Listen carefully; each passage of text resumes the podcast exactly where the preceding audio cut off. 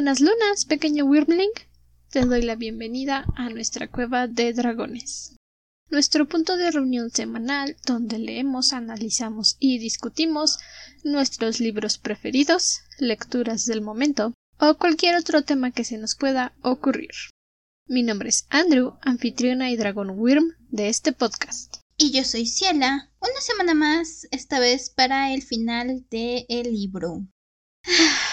Hoy venimos para acabar los últimos cinco capítulos del arte más íntimo. La semana pasada nos quedamos con el encuentro entre Jay y Andrew. Vimos al pequeño e indefenso Tran involucrarse con un par de predadores. Y ahora vamos a descubrir cómo termina esta historia.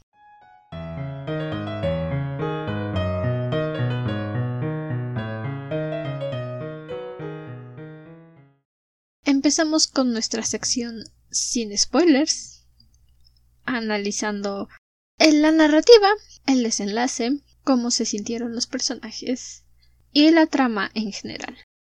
Siguiendo todo el conjunto que ya ha sido este libro, Poppy nos hace una narrativa de la relación que hay entre Jay y Andrew. Ya he repetido muchas veces en estos últimos dos capítulos que a mí me gusta Criminal Minds. Y si algo he aprendido de ver tantos asesinos en serie es que cuando encuentran personas iguales a ellos tienen una atracción casi inmediata. Hay unos que se sienten amenazados, hay unos que simplemente les da lo mismo, y está el caso de Jay y Andrew, que definitivamente dicen no, no, no, este es para mí. Casi como si fuera la princesa y la plebeya de Barbie. Soy como tú, tú, eres igual. Así. Sí es. Oh, por Dios, encontré a mi alma gemela. Por fin encontré a alguien que me entiende y me complementa. Eso no es, no es amor a primera vista, es amor al primer cadáver. Creo que más bien es amor a primera copa.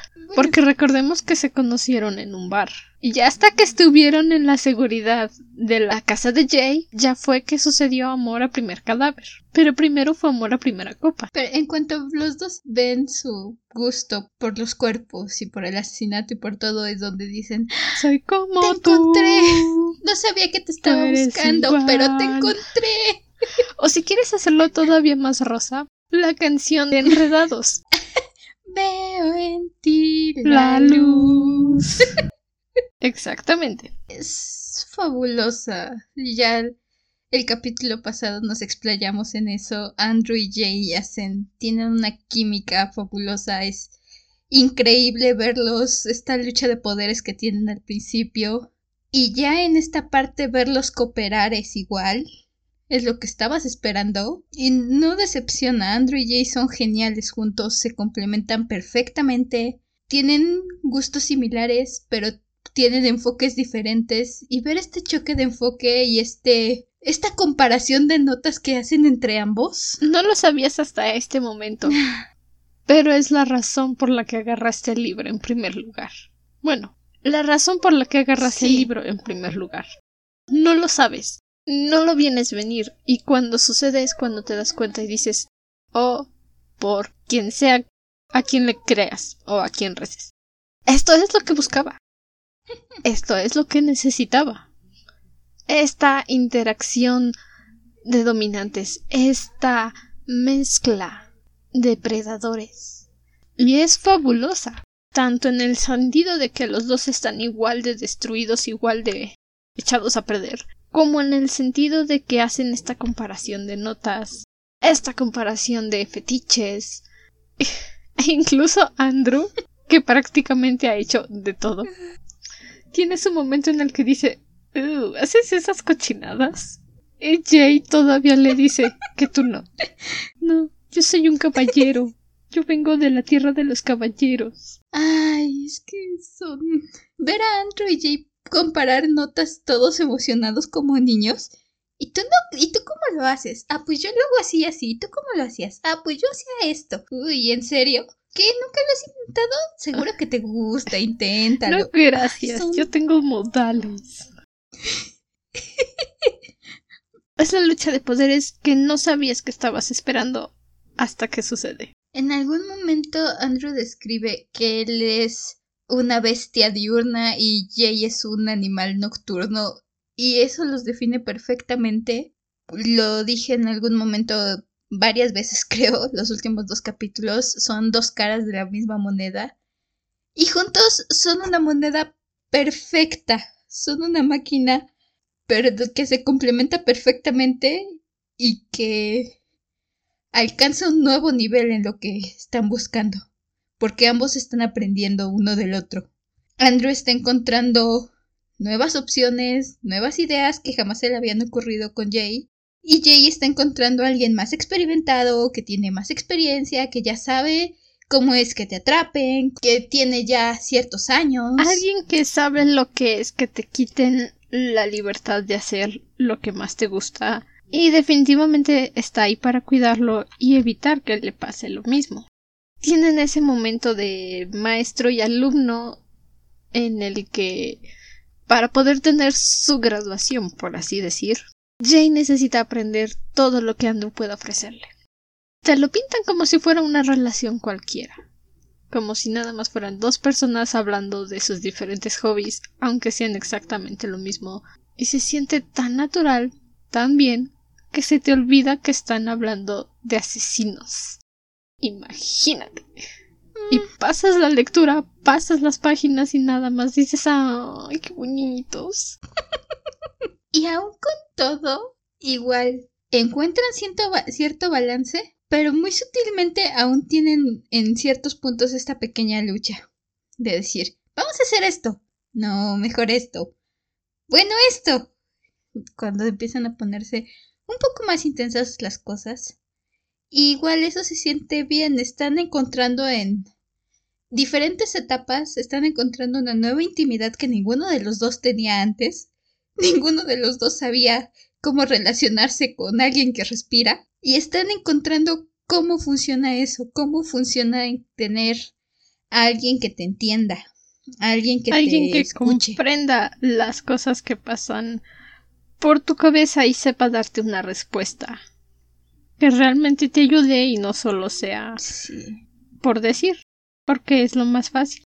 Y es junto con estas luchas de aceptación de que el otro es igual y diferente al mismo tiempo, en las que tú también dices, válgame, estos dos allá afuera, uff, ufalas, no, por favor, no, por favor, deténganse. Quédense ahí en su cuarto donde están felices, donde nadie les dice nada. Porque tú como lector sabes que si este par salen a la calle o Jay le permite a Andrew hacer como quiera en Nueva Orleans, que técnicamente es su territorio, uf, ufalas, ¿no?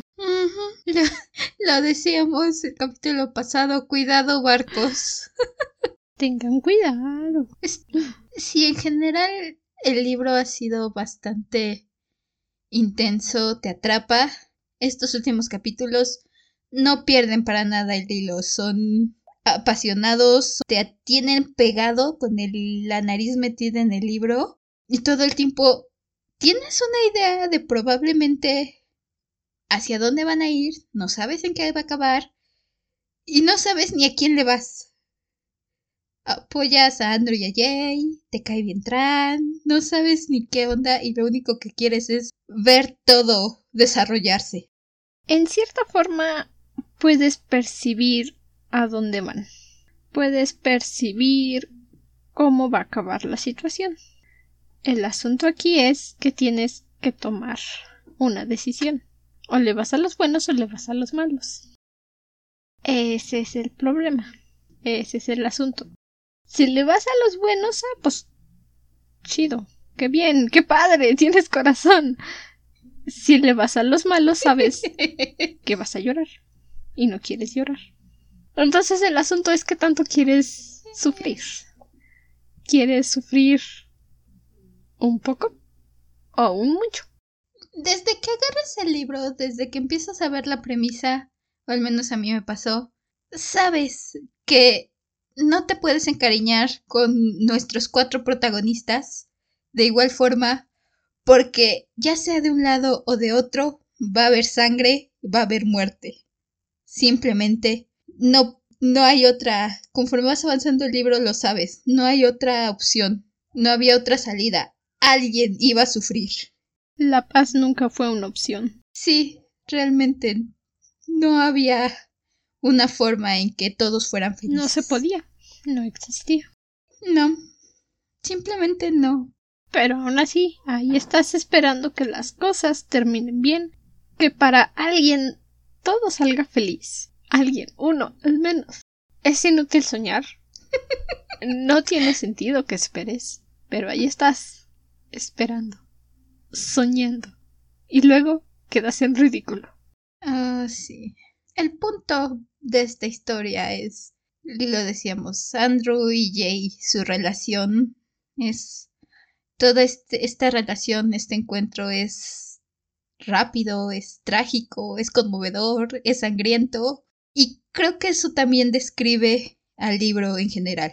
El arte más íntimo es una experiencia corta pero intensa. Es una historia donde lo decía, no puedes esperar un final feliz para todos tus protagonistas, pero sí es un final que te sacude con su intensidad que viene manejando, con la poesía de las descripciones y con la crudeza de este libro.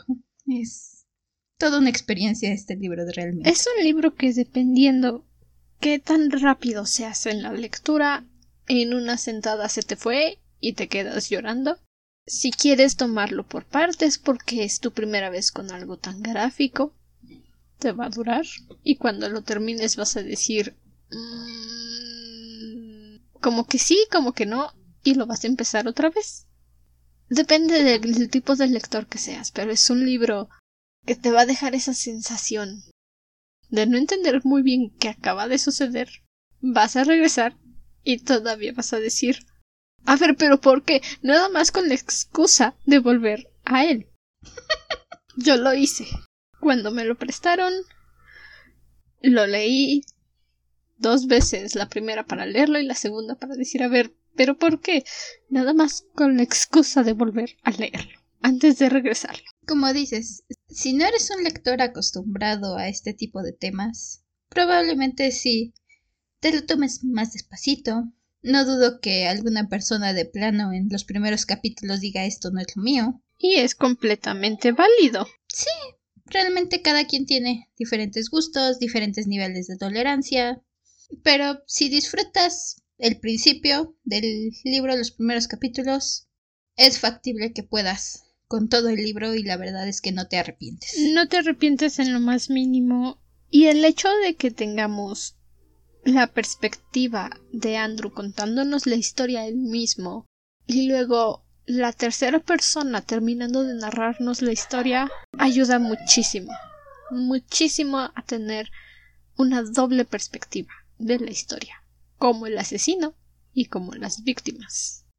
realmente, en nuestros cuatro principales protagonistas estás en algún momento viendo las cosas desde su perspectiva, más íntimamente en el caso de Andrew, porque él nos lo está platicando todo, pero de igual forma puedes ver las cosas desde el punto de vista de Jay, de Tran, incluso de Luke. Incluso de Luke. Y entonces llega un punto en el que dices, ok, todos entiendo el por qué están todos en lo que están haciendo. Y realmente cuando ves sufrir a cualquiera de ellos dices, demonios, sabía que ibas a sufrir en algún momento, no había manera en que no sufrieras. Pero aquí estoy Pero como lo tonto. siento por ti porque no quería verte sufrir. Aquí estoy como tonto, viendo tus lágrimas, sufriendo tu dolor. ¿Y qué hago al respecto? Nada. Me quedo con el dolor. Incluso Luke en algún momento dije, ah, demonios, Luke, ni siquiera me caes bien, pero lo siento por ti. Ni siquiera me agradas, pero... Damn, bro. No hay un solo personaje al que realmente digas, ah, este otra vez. No, es una lectura tan rápida que aunque, por ejemplo, con Luke digas, ay, este inútil de nuevo, llega un punto en el que realmente dices, ouch. ¿Sabes? Al final creo que no me caías tan mal. No respeto todo lo que has hecho en la vida, pero au. Algunos de ustedes puede que estén muy jóvenes para recordar esto, pero Luke es la personificación de novia psicópata. algunos puede que sean todavía muy jóvenes para siquiera comprender lo que estoy diciendo. Pero ese es Luke. Si no saben quién es la novia psicópata, busquen boyfriend, novia psicópata, y probablemente la encuentren. Muy seguramente la encuentren. Es de hace algunas cuantas décadas. En YouTube, unos milenios en el pasado. Eh, unos. Unos cuantos milenios. No, no diría décadas, pero. Pero sí tiene su ratito. Bueno, mira. YouTube ha cambiado mucho. Desde que tú y yo empezamos a verlo. Entonces, sí, unas cuantas décadas mileniales. Tal vez. No sé, yo recuerdo que estaba en la universidad. Quiero creer que no había pasado, no ha pasado tanto tiempo. Cuando no había psicópata, yo iba en secundaria. Sí, ha pasado tiempo. Rayos. Ra- Sí, no puedes medir el tiempo con tu universidad porque te tomó mucho hacer la ingeniería. La ingeniería es difícil. No puedes usar una ingeniería como medición de tiempo, duran mucho. Al menos no fue medicina. Esa nunca termina, siempre estás aprendiendo. Eh, pero bueno, sí, concuerdo. Insisto, si no conocen novia psicópata, búsquenlo en YouTube. Boyfriend, novia psicópata. O simplemente busquen meme novia psicópata. Meme novia. Es uno de los memes. Más ancestrales. es, es uno de los memes Es uno originales. de los que empezaron estas tradiciones. Sí. Pero yo sí recomiendo buscar la canción, te da un poco más de contexto en novia psicópata. Incluso si les llama la atención, está por ahí la historia de cómo, cómo salió todo esto. Así búscalo. Historia del meme novia psicópata. Por ahí está el video Ah, de ella platicando de eso. Pero sí, Ese es ese es Luke. Luke. Y nos da lástima. Pobre alma en desgracia. Pero bueno, no todo se puede tener en esta vida, Luke. Tienes que aprenderlo a la mala. Y para poder aclarar ese asunto, entramos a los spoilers en esta siguiente parte del capítulo. Comenzamos, como ya habíamos mencionado, con esta cercanía entre Jay y Andrew. Este intercambio de notas escolares, el asunto en el que termina el examen y le preguntas a tus amigos no estoy seguro si era 29 o 43 y tú pusiste 87. Este momento en el que están comparando fetiches. Me encantó ver esta, estas partes, porque están todos emocionados. En algún momento están en un bar tomándose una copa, platicando. Ay, ¿y tú nunca probaste su sangre? ¿En serio? Ay, no, imagínate tenerlos dentro. Ay, no, no, no, no yo su sangre, quería. su carne. Son adorables. Jay le dice a Andrew que si nunca ha intentado morderlos, comérselos. A lo que Andrew responde no, la verdad es que no, me da yuyu. Y Jay le dice, o sea que nunca te has imaginado tenerlos dentro todo el tiempo. No, o sea, me gustan para matarlos y ver cómo se mueren, pero no. Ugh. ¡Qué sucio! O sea, nada más capta la ironía de la situación. Son asesinos. Matan porque les gusta. El otro es necrofílico. Y le da yuyu comérselos. Andrew. Decencia, por favor. Eh, eh, De hecho, es incluso muy interesante porque justamente lo que Andrew le da cosa de comérselos, que es decir, sentir que están dentro de él, sentir sus células con las suyas, es lo que Andrew le da cosa, le da yuyu, dice, ay no, ya los mato y, y Y ya, me bye". despido de ellos. No, no te da, no te da cosa sentirlos dentro de ti, sentir que ahora son si eso parte es de lo que ti. más me gusta. Y Jay literalmente le dice, eso es lo que yo busco, tenerlos conmigo, que no me dejen. Jay dice que, que no le gusta sentirse solo. Por eso él se los come. Porque al menos así los puede tener con él un momento más. Ay, pobrecito niño abandonado. Y al final de cuentas le acaba metiendo el gusanito a Andrew, le acaba dando ese, bueno, tal vez sí, yo Bueno. creo que lo probaría. Si tú eliges la cena, la voy a probar. Si tú me dices que me recomiendas este platillo, lo voy a probar, porque confío en ti, porque apenas te conozco, pero siento que llevamos buscándonos toda la vida. Y sí, le mete el gusanito de, pues a ver, ¿qué sucede si sí me los como? Y Jay todavía está buscando, tiene un poco de carne en el refri y lo saca y dice, "Mm, no, no se lo puedo dar como primera comida, ya tiene unos días, fuchi. Tiene que ser algo perfecto, que sea su primera carne. Tiene que ser carne fresca, no le voy a ofrecer cualquier cochinada. Y no le ofrece cualquier cochinada, por supuesto que no, o sea, es decente, le tiene respeto y lo admira, no le va a dar cualquier porquería que tenga en el refri desde hace una semana. Y Andrew todavía va y pregunta, ¿y por qué no vamos por este chico bonito de acá? Por Tran, que se los encuentra en el bar. No, no es en el bar. Sí, es en un bar. Pero no es en el bar en el que se conocen, es en otro. Y van y platican. Andrew se presenta como si fuera el primo de Jay, Arthur, que viene de Londres, de visita, y Jay se despide y se va, y Andrew le dice ¿Y si lo probamos a él? A ese chico bonito de allá. Míralo, está tan bonito. Y es cuando el lado dominante asesino de Jay aparece y empieza con su no, no, no, no, no. Es local, no se toca. ¿Cómo eres aburrido? De veras. Y es también la perspectiva de lo que buscan. Porque creo que lo mencioné en algún o lo mencionábamos en el capítulo pasado en algún momento. Andrew decía que buscaba a las víctimas, que buscaba gente que fuera víctimas. Y entonces para él, Tran es la víctima perfecta. De hecho, así literalmente lo describe en algún momento, que cómo puede una sola persona reunir todos los manerismos necesarios de inseguridad, despreocupación. Todo lo que él siempre busca. Trump básicamente tenía un letrerito neón encima de él que decía, mátame. ¿No te ganas de matarme? Mátame. Casi como con la vocecita de Matilda cuando le dice a la maestra Miel, adópteme maestra. Así, Tran con sus luces de neón. Mátame, Andrew. Queda bastante claro en este pequeño encuentro que Tran tienes pésimos instintos, niño. No tiene. Así como se unibuló con Jay, se ve que igual con Andrew cuando empieza a hablar con él así como que, ¡ay, Ay, qué bonito. esto me gusta! Y el niño no lo sabe, pero... Andrew ya le echó ojo, ya le echó mirada y ya dijo, sí, me gusta, lo quiero.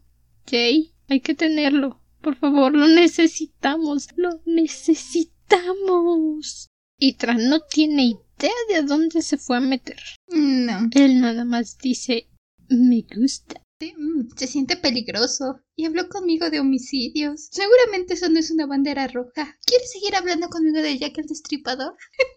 No, claro, porque obviamente alabar asesinos no es motivo de preocuparse. No hay razones para pensar que alguien que habla tan animadamente de ellos es peligroso. ¡Míranos a nosotras! Ay, Andrew estaría tan orgulloso si tan solo fuésemos hombres. Sí. Ay, Tran. Pobrecito niño tonto. Diría que de verdad me da lástima, pero. Pero es que es su culpa. Es su culpa ser tan tonto. Andrew lo dijo.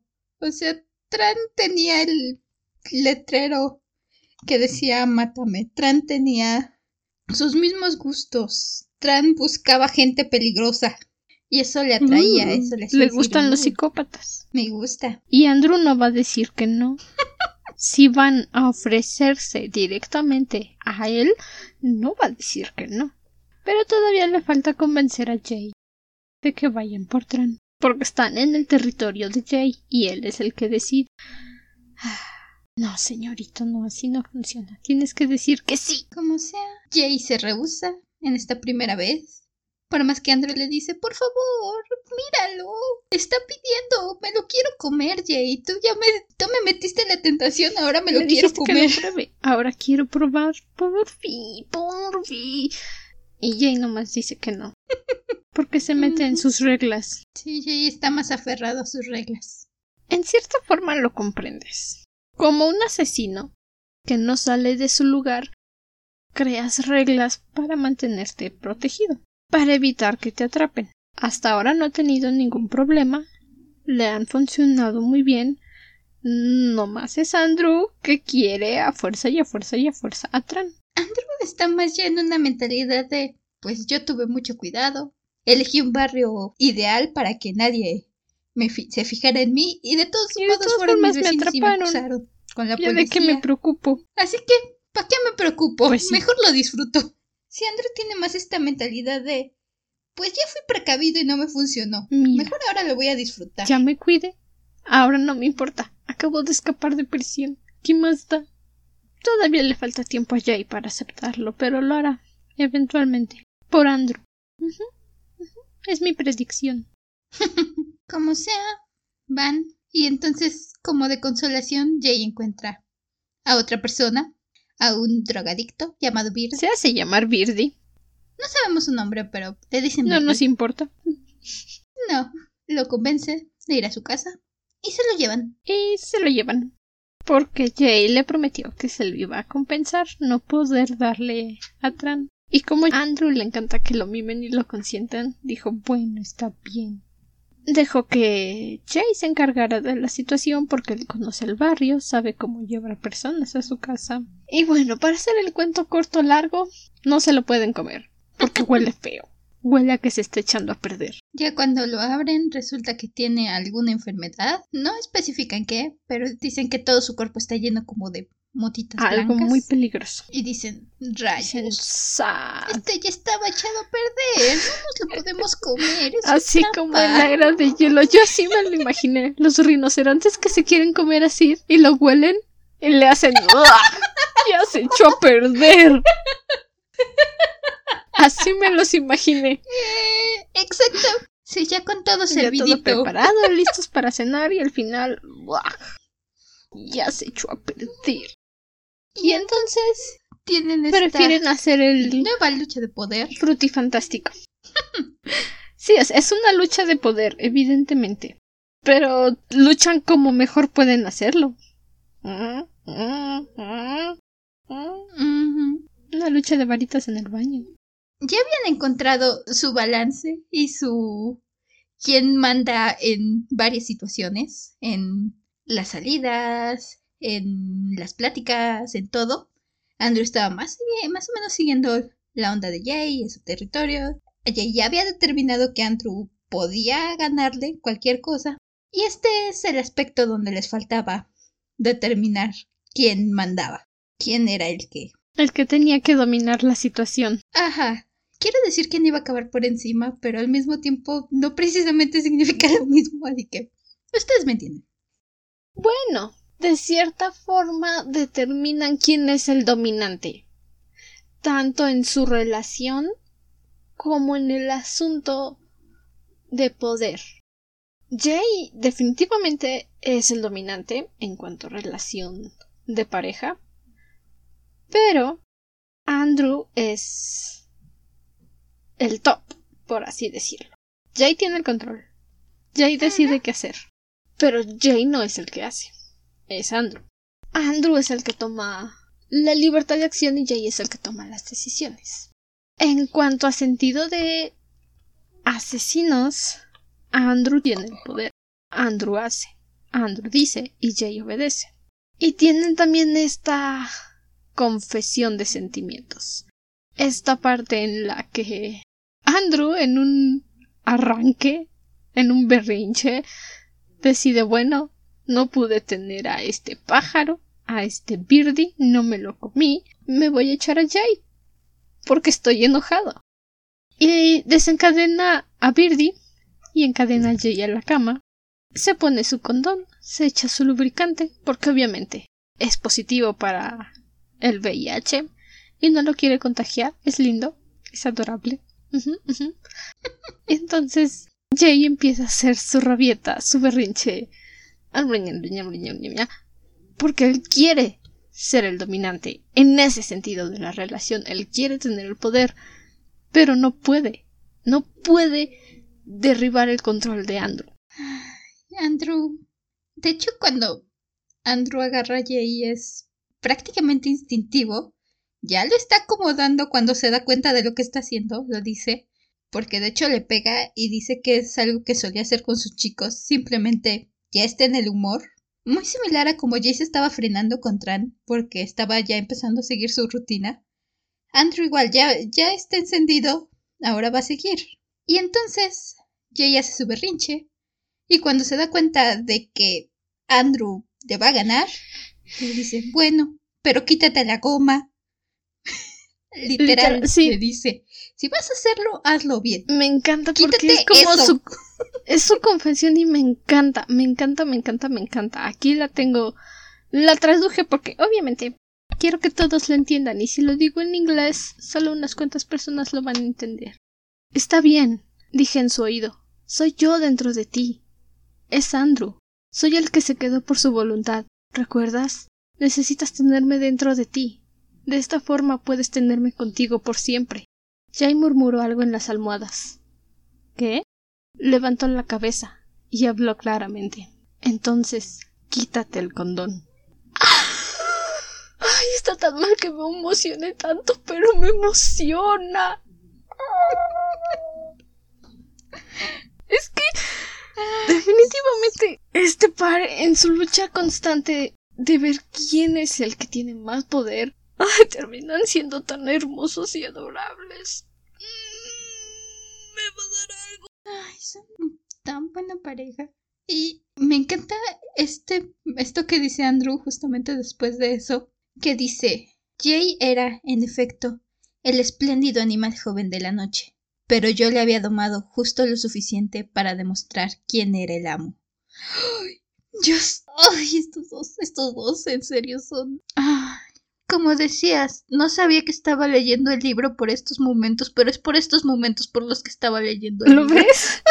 No sabes que lo lees porque quieres ver a estos dos declararse amor infinito hasta que los ves declararse amor infinito. Abres el libro, te das cuenta que es una historia de asesinos, que se enfoca en personas gay, que está enfocado cuando empezó a brotar el VIH mundialmente, que está enfocado en una época donde los gays no eran aceptados y los trataban de enfermos y poseídos por el diablo, y te haces una idea. Y dices, ok, van a matar gente, vamos a ver sangre. Y de repente hacen cosas como estas. Y dices, oh, por... Ay, estrellas en lo alto lo agarras. Y dices, sí, no sabía que quería que pasara, pero sí, sí, más. Denme más. Ay, son... Irónicamente su relación es tan pura. Es tan... ah, es tan- Es hermoso. Son hermosos. Se entienden perfectamente, encajan perfectamente. Hallan cada quien su rol y, y dicen, ok, estoy cómodo, este es mi rol en la relación.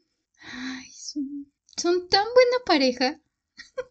Son buenísimos. Son... Sí. Y puedes entender que hayan encajado tan perfectamente en tan poco tiempo, porque realmente no ha pasado tanto tiempo, pero ya encajaron perfectamente. encajaron muy muy bien. Y es... En, en algún momento describen y tiene una descripción muy buena, que creo que define muy bien todo esto, que dice, una parte de ti se sentía íntimamente invadida, amenazada. La otra parte caía de rodillas y sollozaba de gratitud por haber cesado de estar sola. Si eso no es la perfecta descripción de lo que quiere, deja el asesinato y la sangre y lo que sea. Si eso no es la definición de lo que se deberías buscar en una relación. Sí, no ese es el tipo de confianza y amor y gratitud que por el que aspiras, entonces no sé qué estés aspirando. Algo que no sea inspirado en asesinos, por supuesto, claro. Solo los em, perturbados mentales como nosotras pensamos que esa es la relación ideal. Así sucede, así sucede. Dejando de lado un poco a este par que son hermosos, maravillosos y se merecen el amor eterno por siempre, volvemos a tener la perspectiva de Luke. Está en su programa ilegal de radio, hablando con su amigo Soren, acá platicando, recibiendo llamadas. Termina su grabación, vuelven a platicar con un amigo suyo que se llama Johnny, Johnny. y se enteran que el hermano de Johnny murió por el SIDA, por el VIH, el que se te antoje, se murió. Johnny también está enfermo, por supuesto, pero él en lugar de dejar que la enfermedad se lo lleve, prefiere darse un escopetazo. Soren, que en realidad no lo vemos mucho, pero se ve como una buena bestia, queda muy afectado por el asunto y le pide a Luke que se quede con él y le dé apoyo. Bueno, ya saben lo que sucede con estos gays. Les encanta hacer el frutifantástico y romper la cama. Básicamente. El problema aquí es que a Soren se le ocurre decirle a Luke que Tran fue a buscar a Jay. Aquí Luke y Soren ya habían decidido cerrar su programita de radio. Luke recibe una llamada de una, de una persona, de un hombre gay, que le cuenta que crió a dos hijos de una pareja hetero que de unos amigos suyos que fallecieron y entonces él crió a sus hijos y entonces que sus hijos se defienden y que son muy buenos chicos y lo que sea. Y entonces Luke tiene este momento donde dice, ¿sabes qué? Renuncio. Y lo dice en esa misma llamada. Dice, ¿sabes qué? Hazlo. Crea más seres humanos y mucha gente va a crear idiotas, va a crear psicóticos, pero si ya sabes hacerlo de otra forma, ya hiciste más que yo en la vida. Renuncio. Hasta aquí llegó el programa, o hasta aquí llegó mi participación en el programa. Hasta aquí mi reporte, Joaquín. y se lo dice, y se lo dice a Soren. Le dice, ya no puedo. O sea, ese hombre tenía razón. Yo no quiero volver a crear al mundo o arreglarlo, solo quiero destruirlo y llevármelo destruido conmigo. Y pues si de todos modos me voy a morir, voy a intentar volver con Tran porque es lo único que me da felicidad. No muy sano, pero entendible. Porque al parecer estoy traumado y no puedo pensar en otra cosa que no sea la relación tóxica de la que se salió mi novio. Y a Soren, que quedó bastante afectado porque su programita de radio murió porque acaba de ver a uno de sus amigos suicidarse y todavía Johnny le pregunta a Johnny ¿qué quieres? ¿Qué, ¿Qué vamos a hacer con el cuerpo? ¿Qué tal si aparece? Y Johnny dice no te preocupes, los caimanes se van a comer mi cuerpo. Nada más tírame el agua, los caimanes se encargan. por favor al agua. Entonces, Soren está muy afectado. Y se le sale mencionar que vio a Tran y que Tran tiene alguna chispa con Jay y a Luke no le gusta. Luke dice, ¿qué? ¿Qué dices que dijiste? ¿Dónde están? Dímelo, Soren, dímelo. Lastima a Soren para sacarle la verdad. Le aprieta demasiado la muñeca, le deja marcas. Al final, Soren le dice. Luke dice que de cualquier forma se lo iba a decir así no le hiciera daño. Pero yo creo que Soren lo hizo por miedo. Esta perra está loca, mejor le digo antes que me haga algo.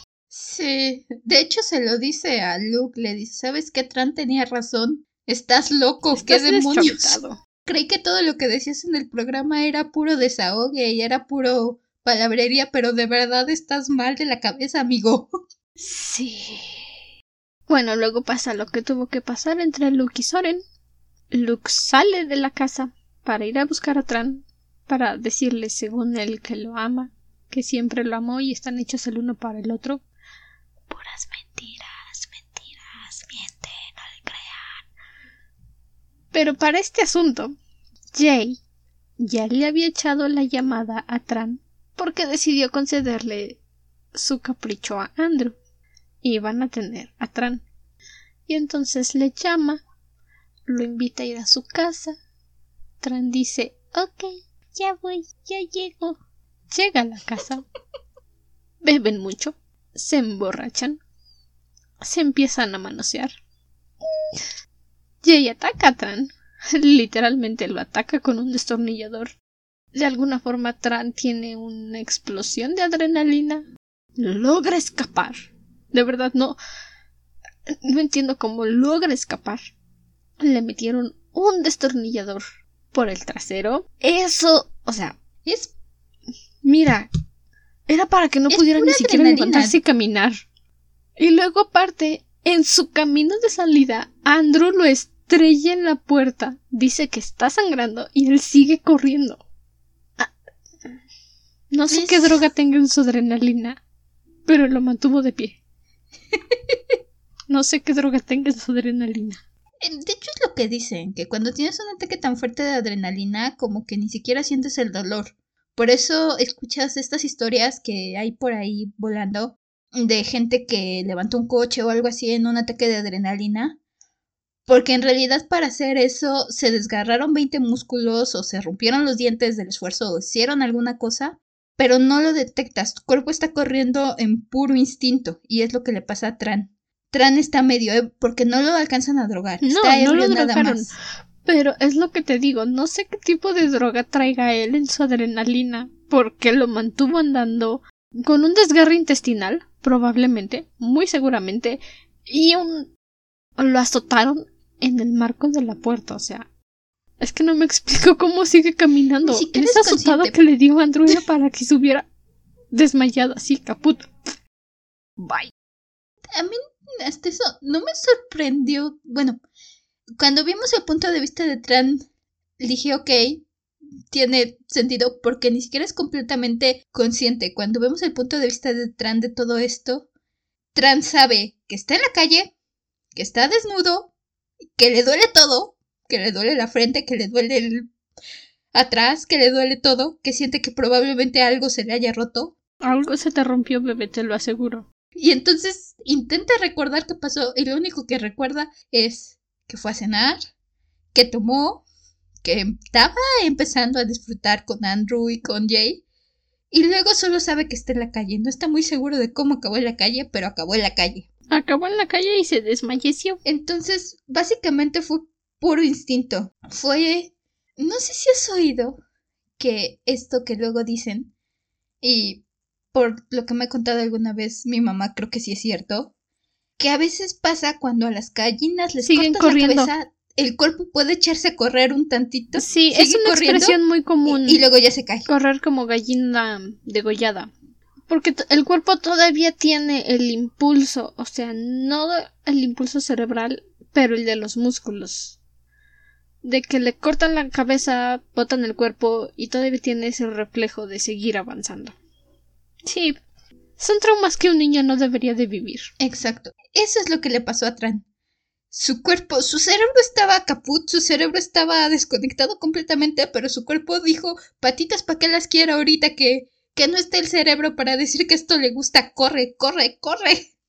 Sí, Lástima que eso solo le duró para lograr salir, encontrar un callejoncito y quedarse ahí sentadito. No llegó más lejos. Lo encontró un músico que recién estaba liberado de prisión. Llamó a la policía. Jay estaba un poco molesto porque se le escapó.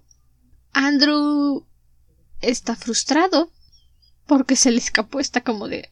"Ah, ¿Qué fue? Ahora hay que ir a perseguirlo, maldita sea. No quería trabajar. Y entonces Jay le dice: No te preocupes. Lo atraparemos. Lo vamos a tener. Ahora ponte tus pantalones, mi amor. Deja que yo haga el trabajo pesado, papi. Y Jay se va siguiendo el camino de Tran para regresarlo a la casa. Agarra su seguro para los policías, o sea, hace su cartera con su fajo de billetes, y dice, con esto, con esto no hay ningún problema. Obvio. Y sí, en efecto. Sí, llega con los policías, les dice yo lo conozco, es mi novio, se lastimó, se puso un poco histérico, salió corriendo porque se embriagó. Yo me lo llevo a mi casita y me hago cargo de él. Le dicen, a ver, présteme una identificación. Ah, sí, sí, claro, tome. Le pasa su licencia de conducir con unos buenos billetes ahí escondidos. Y los policías dicen, ah, sí, sí, sí, sí, ok, sí, perfecto. Todo en orden. Y ya se lo va a llevar. Ya va a acabar con lo que tenía que hacer. Y llega Luke. Los polis corren al músico y llega Luke. Luke se pone como loco. Tiene derecho, pero qué bueno que se pone como loco porque no le creen. Ajá. Jay da otro nombre para él y para Tran. Dice que Tran se llama John, creo. Y Luke está, ¿cuál John? ¿Y qué mis narices? Es Tran, Tran, hazme caso, Tran. Tran está muy ido, Tran solo logró correr y ya se le acabaron las fuerzas. Y no logra reaccionar. De hecho, Jay tiene miedo por un momento porque sabe que si Tran empieza a reaccionar probablemente se va a poner a gritar o algo, tiene miedo. Y entonces así como que no te despiertes, no te despiertes. Pues más que pensar no te despiertes, está todavía... Tiene el bajón de adrenalina. Ya le dio el bajón, entonces está entre la conciencia semiconciencia y desmayado. Va por esas tres etapas. Entonces, de repente, cuando escucha a Luke, sí te mencionan que tiene este pensamiento de. ¿Ah? ¿Ah? Y bye. Hasta ahí quedó. no tiene suficiente para reconocer a Luke. Y todavía Jay, así como que para acabar de confirmar las cosas, le vuelve a enseñar su identificación. Así como, ¿seguro la quieres ver otra vez? Toma, más otro par. déjame marchar. Luke lo ve, se enfurece, pero no hay mucho que pueda hacer al respecto. Jay todavía se pone en plan de es que es su exnovio y es este es, su exnovio es que su exnovio y está muy loquito. Tran me dijo que ya no lo quiere volver a ver oficial. Y se los menciona porque obviamente esos oficiales no quieren nada que ver con homosexuales. Y les dicen a Luke que si vuelve a decir otra palabra, lo van a encerrar. Y Luke prefiere callarse porque va a buscar otra oportunidad para irse a meter a casa de Jay y salvar a Tran. Jay gana, se lleva a Tran, todavía los policías les escoltan. Y este fue el momento donde yo sentí, me sentí mal por Luke, con todo y que a Luke no me cae bien, porque Jay dice que cuando se va, está, alcanza a ver a Luke llorando de impotencia contra el edificio y todavía lo escucha sollozar mientras se va. Y es donde dije, ah, lo siento, lo siento, Luke. Eh, no, me tocó vivir en esta época. Pero... Pero lo siento por ti, realmente. No, ha tenido un largo día. Y lo dice, lleva despierto todo el día, su un amigo se acaba de volar los sesos, otro amigo tuvo sexo con su otro amigo, mataron su programita de radio. Él lo mató. Sí, mató su programita de radio y todavía llegó a encontrar esta escena y perdió. Lo único que había dicho, voy a volver a encontrar mi razón para vivir con Tran, se lo quitaron de las narices. Ni modo, Luke. No te lo merecías. No era para ti. Que justamente en ese momento en el que ya tienen a Tran amarrado en su mesa de muerte. Ya lo están preparando para abrirlo por la mitad y hacerle todas las cosas sucias que les gusta hacer cuando matan. Está este momento narrado desde la perspectiva de Tran. ¿Cómo se está sintiendo él en ese momento mientras lo van a matar? Y entonces tiene esta pequeña parte en la que dice Las fuertes manos de Arthur agarraron su cadera el pene erecto de Arthur tocó la entrada de su trasero. Jay, ¿te importa si yo... ¿Lo coges? No, claro. Adelante. ¿No me voy a meter en tu camino? Jay sonrió. Tu pene no es tan largo. ok, que quede claro, estos capítulos van con el anuncio de explícito de más 18, entonces no me preocupa mucho censurar eso. pero... ¿Cómo quieres tomarte en serio que están matando al pobrecito Tran cuando salen con estas... Todavía están coqueteando y están matando al pobrecito.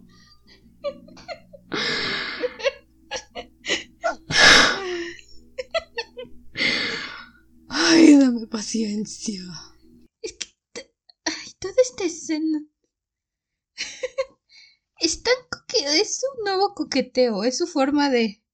de encontrarse y de relacionarse. Porque. Este, estos momentos de la muerte de Tran son. Debo decir.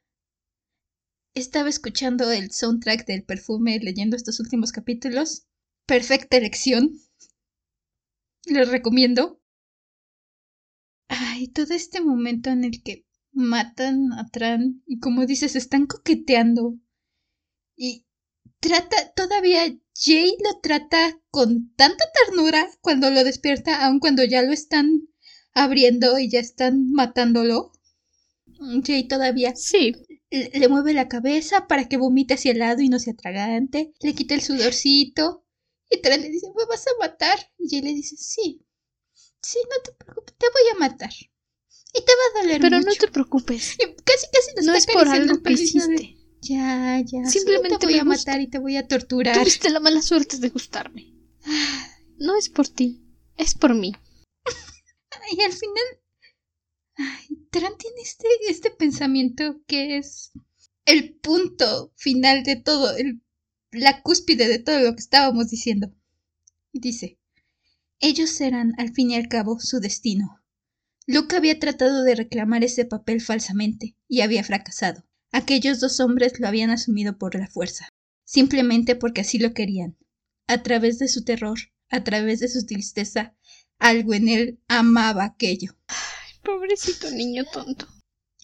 Tran. Que lo están matando, se deja. Digo, no puede oponerse a que lo maten, está amarrado.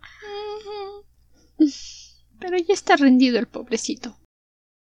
Ya está entregado. Y los últimos momentos de Tran se van volviendo más difusos. Creo que del último de lo que es consciente es que Jay le arranca un pedazo de carne y todavía alcanza a ver cómo se lo comparte a Andrew de la boca. Tipo la dama y el vagabundo versión asesinos seriales. Y esos. Esos son los últimos momentos de conciencia de Tran. Lo peor es que cuando ya están bien entrados en el asunto, Jay y Andrew disfrutando de la muerte de Tran, entra Luke para arruinarles la fiesta. Ignora por completo a Andrew, aunque técnicamente es Andrew el que está violando el cuerpo muerto de Tran, para atacar a Jay. Luke viene con la furia asesina, viene con el con la visión de túnel, lo único que en ese momento le preocupa a Luke es que Soren le dijo que a Tran le gustaba Jay y que Jay lo dejó en ridículo frente a los policías y se llevó a Tran enfrente de sus narices. Entra, los ve a los dos y ni siquiera vagamente registra a Andrew como un puntito en el, lo lejano. Lo que él alcanza a ver es a Tran, muerto o muriendo ya, y alcanza a ver a Jay y se va sobre Jay. No piensa en nada más. Y se va sobre Jay. Y lo único que tiene en su mente es odio y venganza por Jay, por nadie más. Y es por eso que yo te decía que Luke no tenía la falta de conciencia suficiente para dar el siguiente salto y convertirse en un asesino serial, porque lo suyo es meramente obsesivo hacia una sola persona. Mata a Jay, lo ataca. Su navaja que siempre trae con él mata. Ataca a Jay, lo mata y Andrew lo ataca.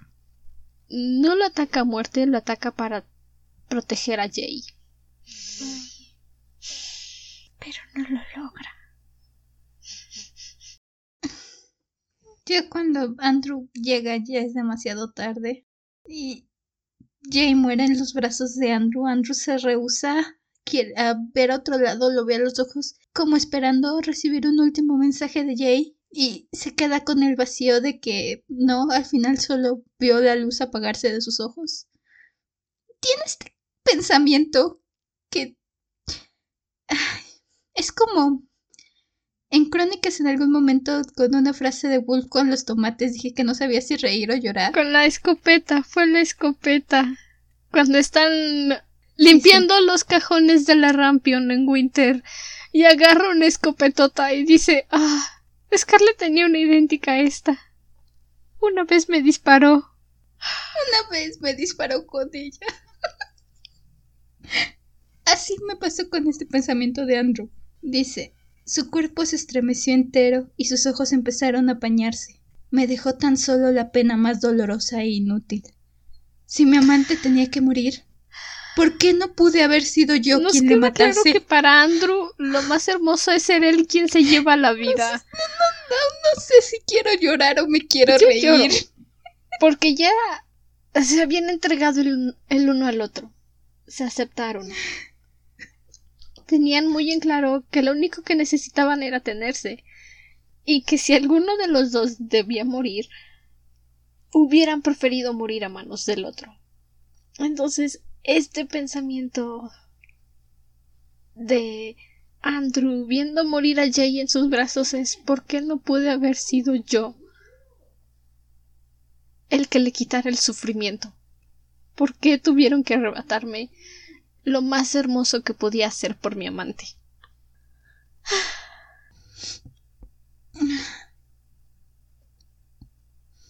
Es.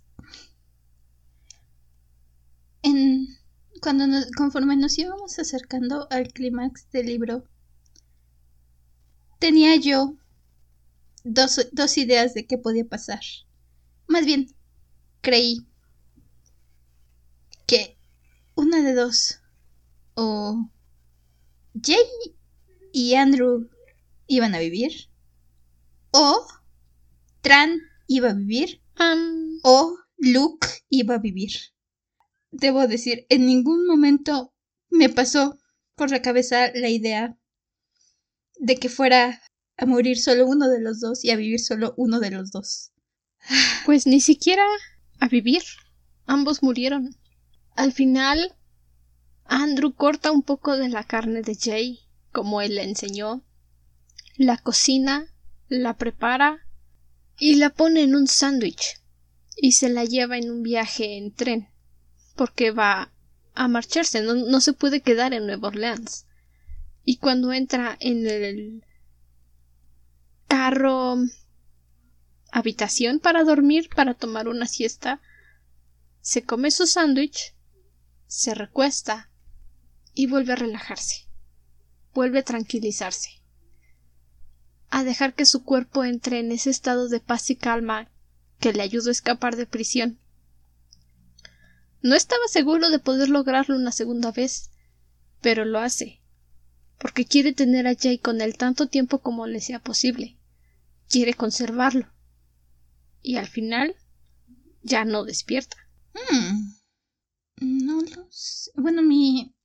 Mi. No sé si es cuestión de la traducción. Porque. Para mí, en, en la versión que yo tengo, queda bastante ambiguo.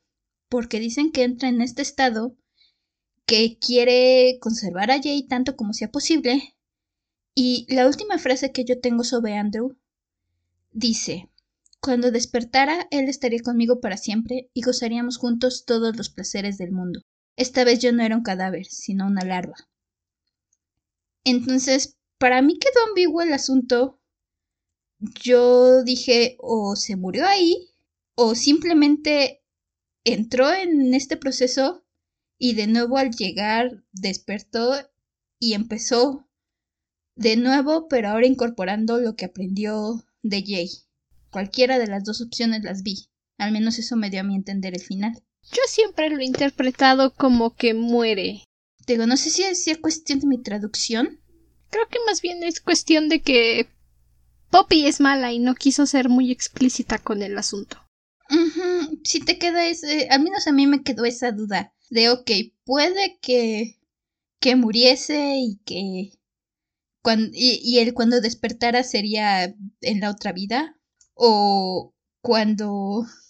o que, es la primera interpretación que yo le di, de cuando despertara iba a volver a asesinar, pero esta vez no iba a ser lo que era el huésped eterno, no iba a tener otra vez la misma forma de asesinar, porque ahora iba a tener con él todo lo que le enseñó Jay. Eso es lo que yo pensé de primer momento con este final. Es bastante ambiguo. Pero sí es ambiguo. Puede que sí haya sido Poppy con su maldad de no explicarnos. Y terminamos con este epílogo con Jay y Tran derritiéndose poco a poco uno encima del otro. Sí, deja el cuerpo de Jay abrazado con el de Tran y los deja ahí, en el lugar de Jay. Y juntos se descomponen. Y literalmente lo dicen, descompuestos esperando contar su historia de amor algún día.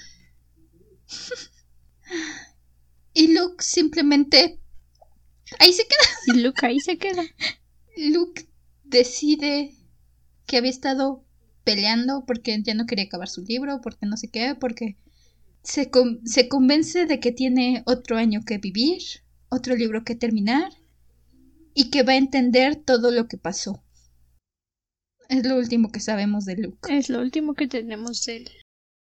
Y bueno, aunque no quiera, hay que terminar el episodio.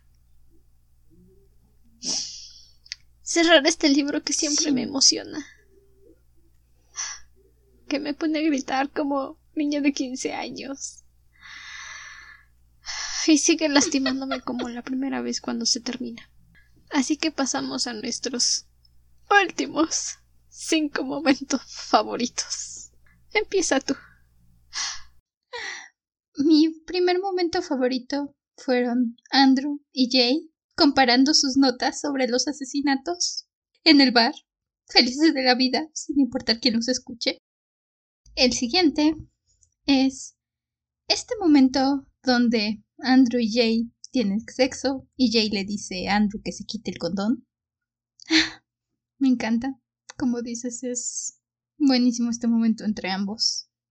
El enfrentamiento, el tercero, el enfrentamiento entre Luke y Jay con los polis, donde Jay le quita a Tran de las narices a Luke y dejan a Luke sollozando. El cuarto es la muerte de Tran.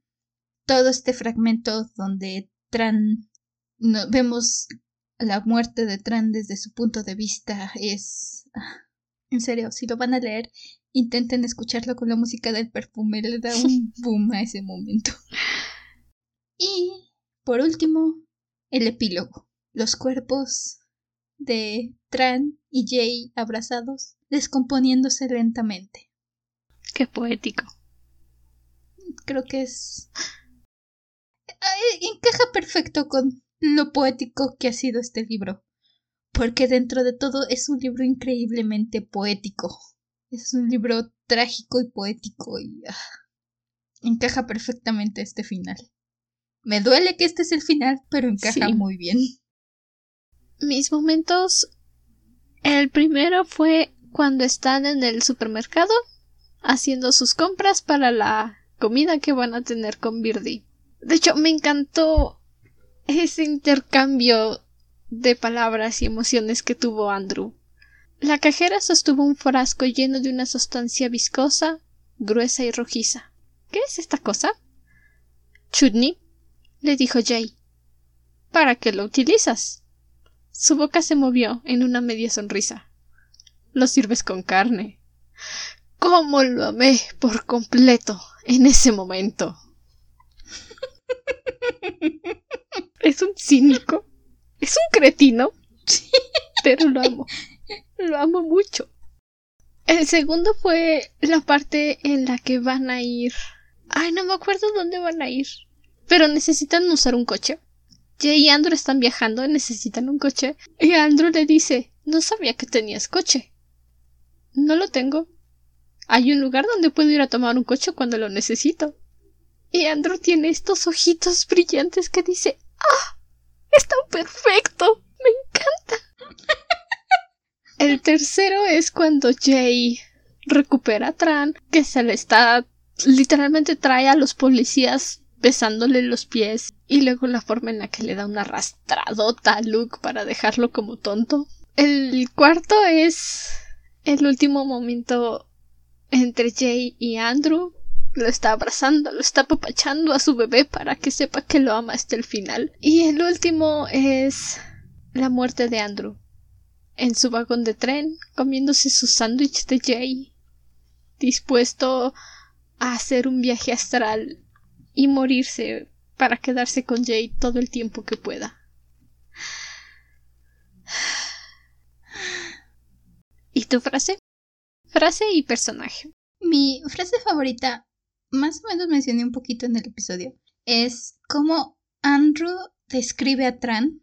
Dice, ¿cómo podía una sola persona reunir todos los manerismos, destilar aquella combinación vital de inseguridad y despreocupación, exudar feromonas que tan nítidamente suplicaban Córtame, fóllame, déjame seco y haz conmigo lo que quieras. La poesía de este libro, en serio, la poesía de este libro.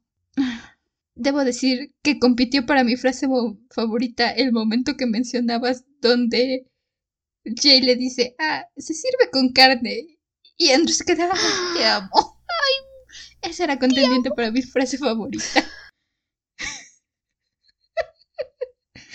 Sí, se entiende, se entiende. Y mi personaje favorito, si pudiera elegir la relación de Jay y Andrew como mi personaje favorito, ese sería mi personaje favorito. Pero dado que siento que eso es hacer más trampa de la que normalmente hago, Diré que es A Andrew. veces hacer más trampa de la que normalmente haces y te perdono constantemente. Así que diré que fue Andrew. Ok, muy bien. Me parece bien. Mi frase favorita fue en la misma página del resta de el supermercado, pero hasta abajo. Bueno, más que frase es momento. ¿Tienes hambre?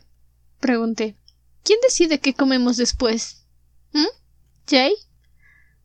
Tú. Susurró en la palma de mi mano. Lo acuné. Lo atesoré.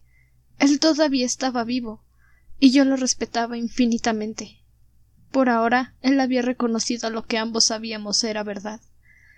Jay era en realidad el magnífico animal joven de la noche, pero yo lo había domado lo suficiente para mostrarle quién era el amo.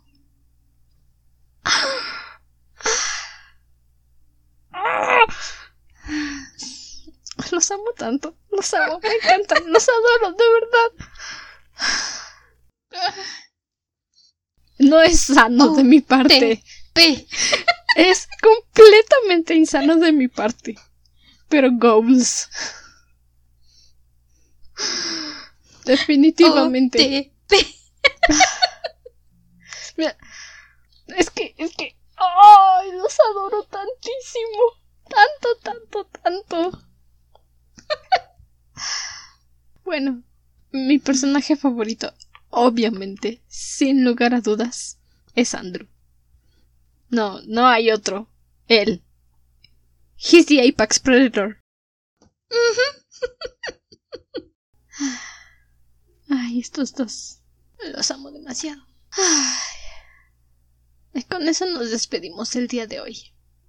Nuestro libro se cierra y tenemos que despedirnos de estos asesinos que tanto amamos, que ojalá se hubieran quedado juntos y hubieran vivido felices para siempre. Asesinando gente por el mundo. Esta ha sido una de mis historias favoritas, uno de mis libros favoritos. No por nada decidí gastarme dinero en él y comprar mi copia que tardó como cuatro semanas en llegar desde Amazon. El mejor dinero invertido en la vida. Y ahora es tu turno de contarnos cuál fue tu opinión acerca del libro. ¿Qué te pareció este viaje entre Andrew y Jay? Esta enfermiza relación de asesinos. Puedes pasar a nuestra página de Instagram y dejarnos tu opinión. Estamos como arroba dragona guion bajo de libros. O si así lo prefieres, puedes votar y reseñar el podcast en Apple Podcast, Amazon, Amazon Audible y estamos recién estrenando iHeartRadio. Mm. Recomiéndanos con tus amigos y conocidos, eso nos ayuda mucho para llegar a más personas, ampliar nuestro público y seguir creciendo. Encuentras el podcast en casi cualquier plataforma de streaming donde haya podcast, prácticamente en donde más escuchan. Así, nos encuentras. Estamos como la dragona de los libros. Hasta entonces, permanece cómodo y seguro dentro de tu cueva. Nosotros nos volveremos a reunir en el siguiente episodio. Hasta la próxima luna. Adiós. ¿Lloraron como nosotras? Cuéntenos. ¿Te duele? ¿Te duele como a mí he caído? ¿Te duele? Bye.